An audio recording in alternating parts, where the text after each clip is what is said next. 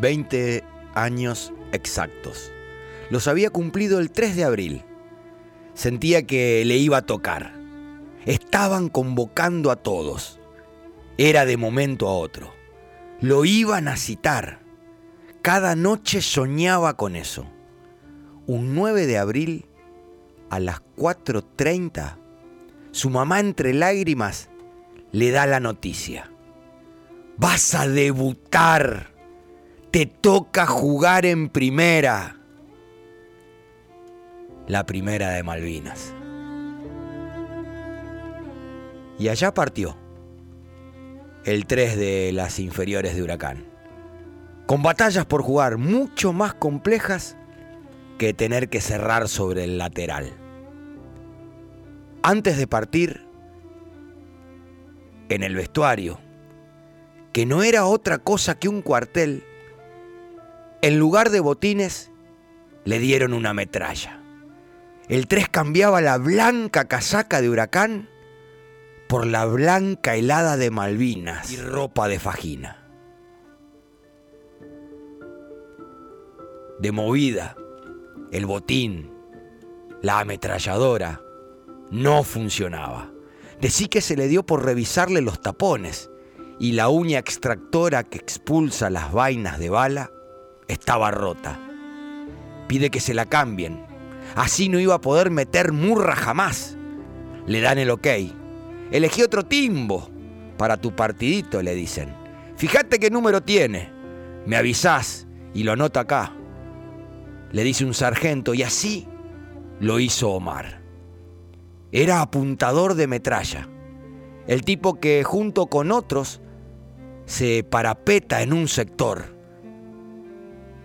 Parapetarse, resguarda, defiende, dispara. El disparo no es a una pelota. Son disparos de bala y de frente por el medio y los laterales no atacan delanteros. También vienen balas. Los centros llovidos no lo van a poder cortar ningún arquero. Son bombas que caen, literales. El primero de mayo de 1982 a las 4.40 de la mañana empieza el partido. Horrible el partido. Arrancó la guerra. Comenzó el suplicio de soportar los bombardeos.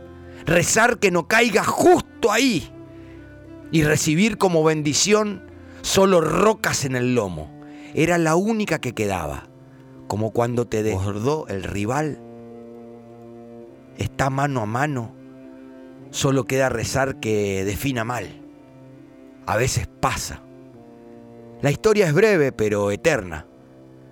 Dos meses de frío, hambre, miedo, de los sentidos a flor de piel y a la vez endurecidos. De estar viviendo en un pozo con temperaturas bajo cero que además se llenaba de agua. Aguanta el 3, aguanta, aguanta con su metralla apuntando al mar, sosteniendo el avance en campo del enemigo. Junto a él está el negro leal, amigo de la colimba. Omar disparaba, leal llevaba las municiones. El que va ganando quiere lanzar el demoledor ataque final, cerrar el partido. El 3 defiende, el negro leal le cubre la espalda. Los ataques son aéreos. Centro de fuego por todos lados. El capitán le da la orden de cambiar de banda para que con su metralla corte los embates de lo que no son balones, son helicópteros. Salen del pozo, dejan su área y en su recorrida, una cohetera de esos helicópteros le acierta a su trinchera, donde ya no estaban seis agujeros de ingreso y diez mil de salida en Esquirlas. Lograron contarla. Luego de ese ataque final, volvieron caminando ocho kilómetros. Después de la rendición, fue un caos volver. Muchos chicos murieron por la confusión de no saber qué estaba pasando. Posiblemente algunos argentinos hayan lastimado a otros, contó. Estuvo siete años sin hablar con la sociedad de la guerra. Su vieja jamás le preguntó, quizás para abrazar el aturdimiento. Sí lo habló con sus compañeros de huracán. A la semana que volví de Malvinas, Huracán me concentra para jugar en primera. El fútbol me salvó la vida. Mis compañeros me ayudaron a contar lo que pasó, algo que quizás otros excombatientes no tuvieron, contó Omar. Lo que yo viví no se lo deseo a nadie. Si hoy me decís que vayamos a Malvinas a recuperarlas, te contesto que es una locura, afirma. El fútbol y la guerra no tienen nada que ver, reflexiona Omar. A mí me cuesta verme como héroe. Héroe son los que están allá. Ellos dejaron la vida. Se planta firme en esa frase. Omar, el ex ayudante de campo de Falcioni y del ruso Zielinski. Omar, el que como de té, ascendió a Olimpo, Quilmes, sacó del cielo al rojo y lo devolvió al infierno donde le gusta vivir. Omar hoy es el técnico de Atlético Tucumán y lo fue de Vélez y de Newells y hasta de Melec de Ecuador. Omar es de Felipe, el que tiene el pelo blanco como la escarcha de Malvinas, el corazón caliente como todo héroe.